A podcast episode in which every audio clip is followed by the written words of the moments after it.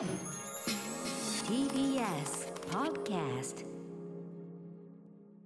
はい木曜です。うないさんよろしくお願いします。願いします。雨が降ってますね。今日もしとしと降ってますね。降ったり止んだりっていうかねなんかね、うん。でもまあ降って降るとなると結構東京も分量降ってますよね。いやでも最近雨降ってなかったんで、うん。なんかまあまあまあ。嬉しくないですか？そうなんですよ。そのね降らなかった状態があってすごい心配してたんで、うん。もう水がめは大丈夫なんですかね？そっちどうはねなんですかね。水不足もちろんねあのいろいろ水害とかのねあれもあるんで。なんか正しい夏戻ってきて安心してます私は。正しいかがまあでもちょっとねあの昨日なんか埼玉の方本当にああいやうんそうですね。そう今日も。局地的な豪雨は本当心配ですけど。引き続きねあの、はい。まあ、水害とかあとまあ土砂崩れとかそういうのね、あのちょっとあの該当地域というかね中一地域の皆さんもちょっとね気をつけていただきたいんですけどあの雨具の話してたじゃないですか、はい。ここのとこ。で先週あのうないさんがあの折りたたみ傘のね私が折りたたみ傘を買ったんですよっつったら、はい。えー非常になんていうんですかね。非常に態度が悪いうん。受けをして、どうなってんだってことになったらそれは単に自分のその折りたたみ傘の外カバーをなくして半年ですか？3か月ですか？いや去年なくしたんで今年出すの嫌だなっていうタイミングだったんあですよね。ー。まあ結構経ったまま放置している件を思い出し、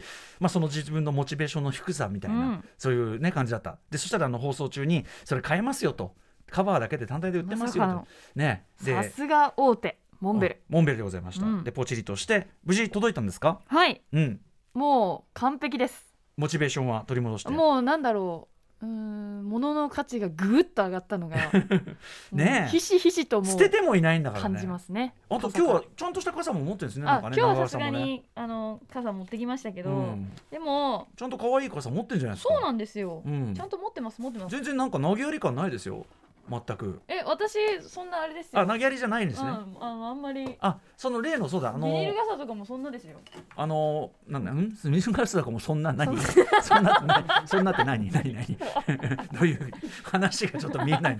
どうしたの？あの最後の手段でビニール傘あー。買いますけどあーそうか。基本はねちゃんと。やたらとそう使い捨てるタイプでもないと、はいああ確かにあの例のそのなんだこのパートナー陣の食事の時に、うんうん。あの2日ぶりに会った時に雨降ってきてその時に雨降るって言ってんのに用意してなかったのは日比さんと熊須だったって話ですもんね。ということあのだからうないさんは持あってたそうってことですよね。そうそうそうそうそうそう、う。ん。4人でご飯行った時ですね、うんうん。はいはい。だからちゃんと天気予報天気予報見てるじゃないですか。私天気予報頭入んないって言ってたのに。いやーなんでいいじゃんいや朝から降ってたのかな？そうそうだからね。降る降るって言われたらそういう時はちゃんと準備はしてますよ、はい。ということですよね、こんなメールもいただいてるんで、えーヤンさんです、えー歌の師匠うないさんこんばんは。うないさんにお礼をしたくメールしました。はい。えー1年ほど使用した風には強いが鬼重な傘に嫌気がさし先月からモンベルの折りたたみ傘を使用し始めました。おまさに。お揃い。えーロングテールという背中側のみ生地を広くしてバックパックが濡れない雨用モデルでカバンに入ってるのに、えーつい忘れたと錯覚するぐらい軽量でお気に入りの傘になっています。そうなんだ背中側のみってことはうん。ちょっとこう楕楕円っぽいというか何ですかなんですかね。そうかなまん丸じゃないってことなのかな形が、うんうんうん、なんかね工夫されてるんですね。うん。確かに後ろあのリュックサックとか沿ってるとそっち側はね確かに手薄になりがちですもん背ね中側の方に広がってるん。だ、さすがモンベルやっぱりね山登り用と言いましょうかね。あの機能的にできている。でですねヤンさん。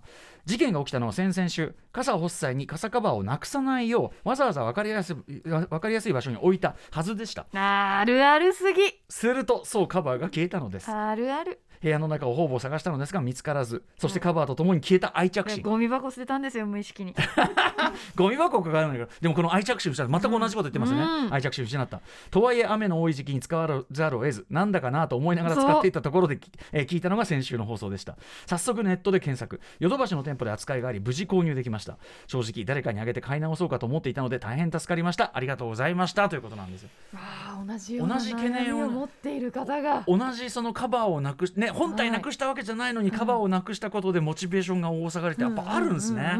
わかる？めちゃくちゃ気持ちは僕もわかりますけどね、うん。もっとひどい例だと、はい。あのワイヤレスイヤホンとかでええ片耳だけなくすみたいなパターン、それダメじゃん。でも使えるじゃないですか。まあね。使えるっちゃ使えるからでも新しいのまた何万円もかけてなんかそれで使ってる人の話で最近聞いたな雑な。ねそんなね。ほらほらほら。そうそうそうそう。だからそうまずでもよね。よくそんな雑なままやってられるなっていうね。うん。イヤホンはダメでしょやっぱし。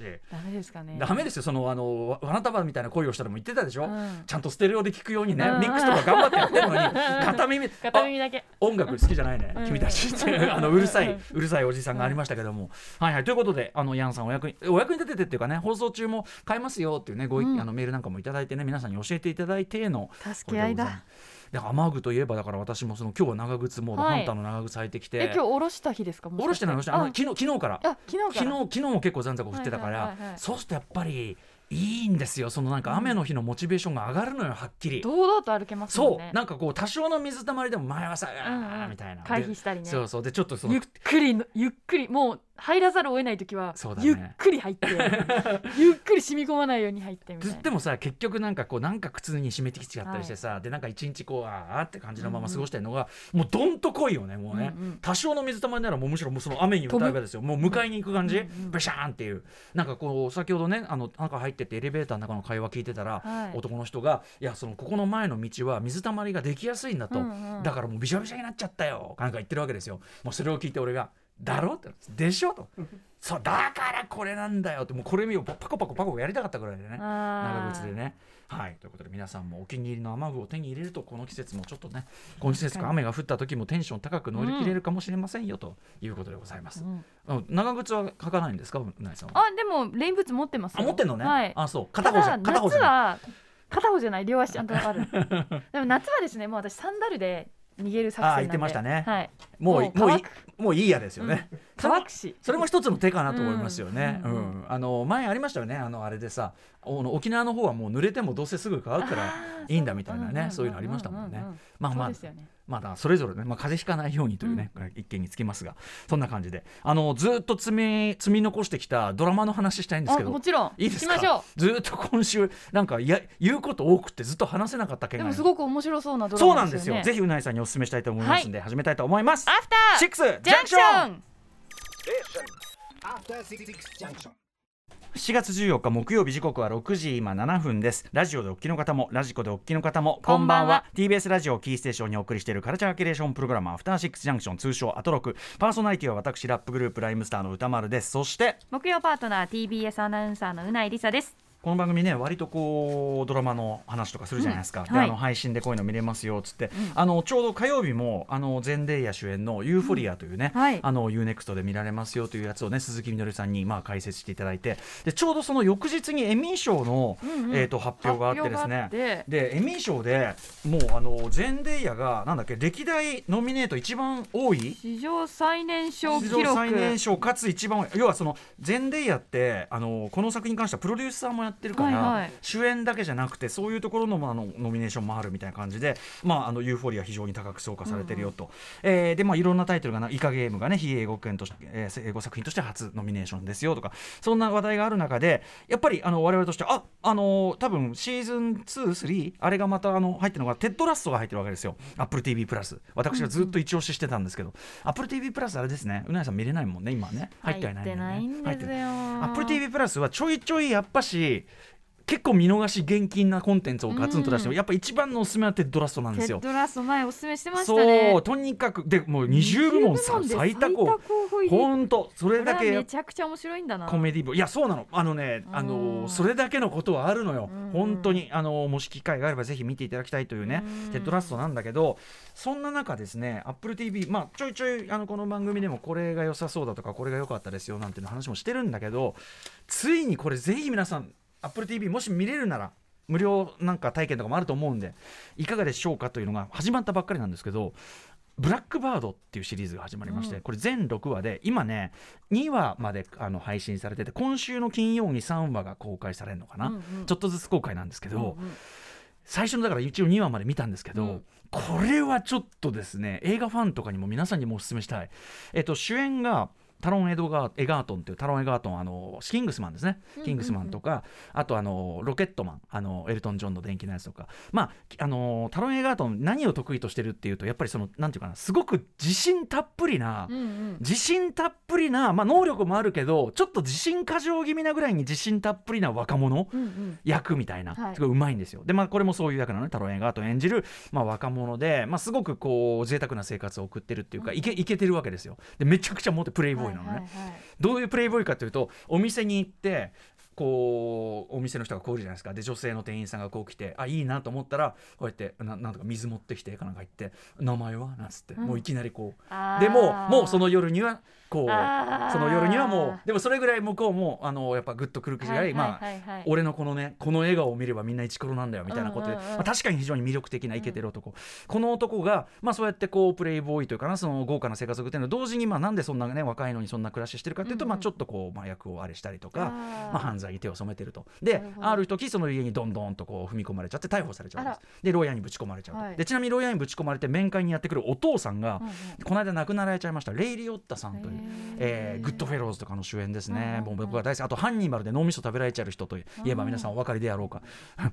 お お分かりであろうか。レイ・リオッタ、えーレイリオッタがお父さんでお父さんはなんか元警官でなんだけどやっぱおし悪徳警官。もうレイリオッタ悪徳警官役めちゃくちゃいっぱいやってんだけど悪徳警官で完全にもう半分ギャングみたいになっちゃって、うん。そういうお父さんの影響だってで家庭がすごく荒れてる影響もあって、その結局その、えー、タロン・エガート演じる主人公もまあ、犯罪に手を染めて、はい、悪いお金を稼いじゃはい。って、、で逮捕されちゃって、はい。で最初はその何年で出れるって言ってたのが結局10年食らっちゃって、うん。話が違うじゃないかみたいな。でもすごく才覚がある子だから、うんうん。あの頭もいいし人にも好かれるし、っていうことで結局刑務所の中でもなんかなんだかんだでビジネスやってはいはいはい。なんかまあ、まあ、うまくやってるわけですよ。まあトップになっていくんだ。トップっていうか、うん。トップじゃない。あのうまくやる。だから例えばそのはあのプレイボーイとかハスラーとか、まあ、要するにその向こうのちょっとあの色っぽい雑誌とかをどういうてあれか仕入れてみんなに貸し出してお金稼いだりとかまあ、そういうことをしてるわけです。はいはいはい。でもうそうこうするうちにそのお父さんが、まあ、あのご病気になっちゃってもうあと残り少ないと、うん。3ヶ月持つか分かんないぐらいの感じになっちゃって。もう10年後なんか絶対持たないみたいな、はいはいはいでそこにですね、えー FBI だよね。FBI が彼にちょっととある捜査協力を申し出る刑務所の中に申し出るそれは何かというとここじゃなくてもうちょっと危ない要するにまあ普通だったらい移りたくないような、うんうん。ここの刑務所にいれば彼はすとはいえ刑務所の中だけどまあまあなんていうのかな安定した、うん暮らしはしてるわけです。軽。犯罪者というか、まあ、薬とかそうそうそう。の手の詐欺とか。そうそう。そこまでひどい人が集まってるわけじゃない、そうそうそうなんです。殺人犯とかいるわけじゃないから、あのそんなにひどい待遇じゃないところなんでいればいいいいは済むは済むんだけど、まあ、うん。お父さんがもうすぐその亡くなっちゃうというのがあるんで、はいはい。できれば出たいっていう気持ちが強まってるところに FBI が申し出るのはここよりもうちょっともっともっとやばい、うんうん。その重罪の犯がいるところに行ってとある囚人と仲良くなりお前は人に取り入るのがうまいんだから。あ仲良くなりそいつから他にもっといっぱい殺してるその殺人の真相を聞きのを聞けと。あー。というような役割を、まあ自白させろみたいな自白というかそのまあなんていうかな仲良く気を許させて、うん。お前の得意な人の相手の懐に飛び込んで何かやるの、うんうん。あれの得意なんだからっていうんでそれで聞いてこい。ただそれ情報を取れるなんて保証は当然ないし、はい。うん。まあ、その危ない刑務所によっちゃい行くわけだから、うんうん。もしそれで何か起こる例えば向こうの刑務所でよく、ねうん。映画とかで出てきますけどそれでなんかこう襲われたりしたら自分の身を守るために戦ったりするじゃない、うんうんうん。そこで戦ってなんか例えば問題を起こしたらお前もうこっち助けないからねっていう、うん。え？っていう身を守ったりもできないんですか？みたいな、うん非常に不利な条件でその捜査を持ちかけられる。でもやっぱりそのお父さんのこともあるから結局いろいろ考えて、うん。もうやるよと。うん。俺ならできると思うからやるよ。みたいな感じで受ける、じゃあどんなそのそのね犯罪者相手ははい。ってかっていうとここで出てくるのがポール・ウォルター・ウォルター・ハウザーさんという俳優さんがいましてこれ我々あのみんな大好きポール・ウォルター・ハウザーという言い方していいと思うんですけど見たことないですか？この丸っこいコロンコロンとした丸っこい要するに可愛らしいねおデブちゃんで。一番最初に我々がポール・ウォルター・ハウザーをはっきり認識したのはアイ・トーニャですね。あの実際の実話のあれであのーあれですよ。主人公の主人公が主人公が違う違う相手はあのあのキャプテンアメリカのあいつですよウィンターソルジャーだけど、うん。じゃなくてあの反要するに相手のそのライバル選手をちょっととっちめてくれっていうんでチンピラにたお願いするんですよ。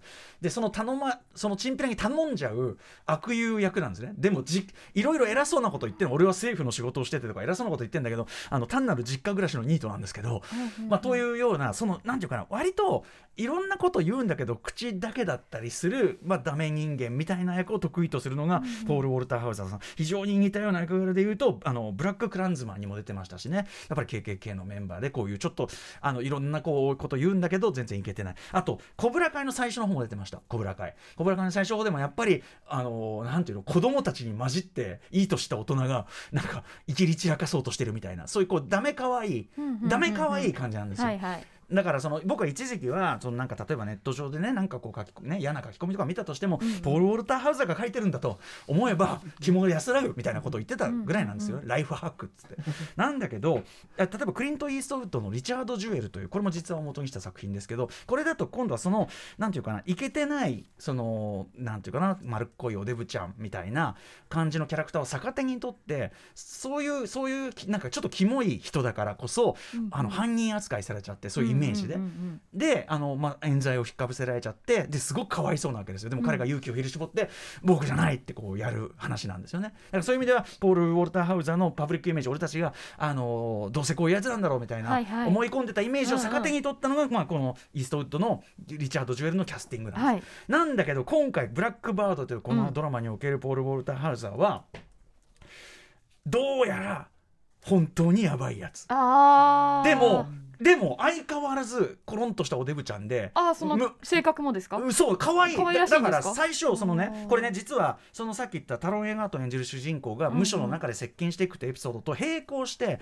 このポール・ウォルター・ハウザーが逮捕されるまでのそのちょっ過去のと話も。そうそこまでの話も並行して描くんですよ。はいではい。最初刑事がまあこう調べていくうちにこのポール・ウォルター・ハウザー演じるまあそのおそらく連続殺人をしてると思われる男に行き着くんだけど、うんうんその地元の警察に行って、うん。あのあいつちょっと調べたいんだけど、うん。って言ったら「いやあいつ絶対違う。あいつなわけない。そんなわけないから」つって。あいつねあの自分でやったみたいなことを言って注目浴びたいだけだから、みたいなあいつはもう本当に可愛いいいやつなの。つって。なんかもう刑事も完全にあの可愛さにやられちゃってて。あポール・ウォルター・ハウザーの可愛さにメロメロで。ーはいはい。だからそのその刑事がこうやって厳しく調べようとしても、ああそんな怖い言い方すんなよみたいな。なあ違うもんなみたいな。ちょっと言っちゃったんだよなみたいな、うんうん。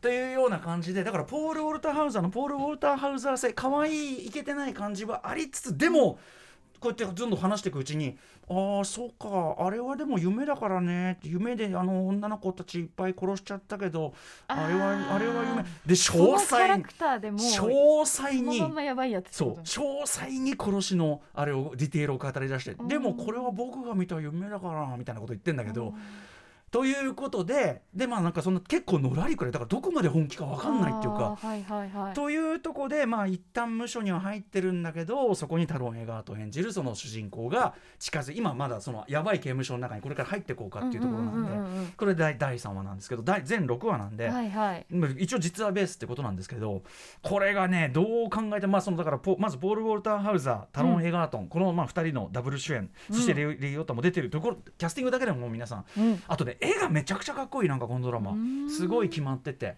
えー1990年代初頭が舞台なんですけどいろんな小道具とか、まあ、例えば携帯電話とか車とか一つの小道具なんかもすごくよくできててですね、多分これめちゃくちゃいいんで。えー。Apple TV プラス、えー現在独占配信中です。ブラックバード。面白そう。一個のドラマの話で終わっちゃう。もう一個。これ歌丸さん見見切ります？6話え見切りますよ。えじゃあ6話まで見切って。いやこれでもめっちゃ面白かったおすすめってあなったらわかります。入ります。いや入りますというかなん。かこれ見たいな。ええー、まあ全然それでいいですけど、うん。あの前のさあの本進めた時のえそれ何時間あればよ あれとつあのね現代の現代のやっぱり SNS 効率主義のスマホ世代、しっかりと口コミを 口コミをちゃんとチェックしてから 体験したい。口コミ考察ねやっぱり。いや大事です。あの有効な時間をね使っていただきたいですからじゃあちゃんと見てから。はい。ちゃんとすごい面白そう、うん。本当に。ちゃんと見切った方のドラマの話ももう一個あるんで、うんうん。うんこれ後の時間でできたらしますんでね。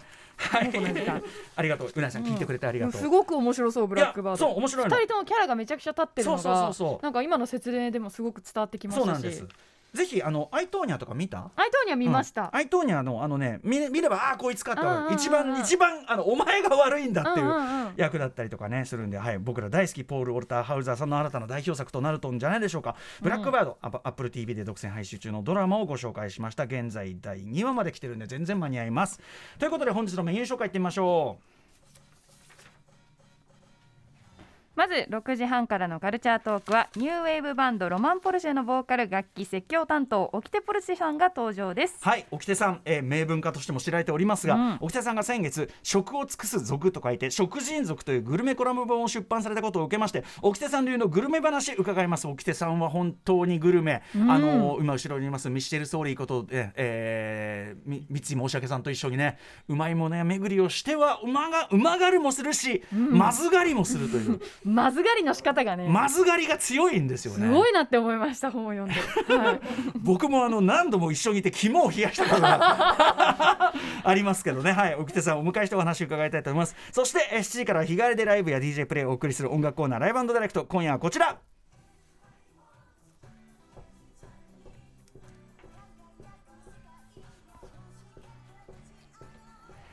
TRF のリーダーで盛り上げ番長番組月1レギュラーの d j k o さんがなんと本日はこの第6スタジオ今 DJ ブースセットしてあります、えー第6スタジオにて生ミックスしてくださいます。そして、7時40分頃からは新概念提唱型投稿コーナー。今夜はつまらない話が本格スタートです。つまらないだけどいい話。そんな針の穴を通すような投稿本当に届いているんでしょうか？注目です。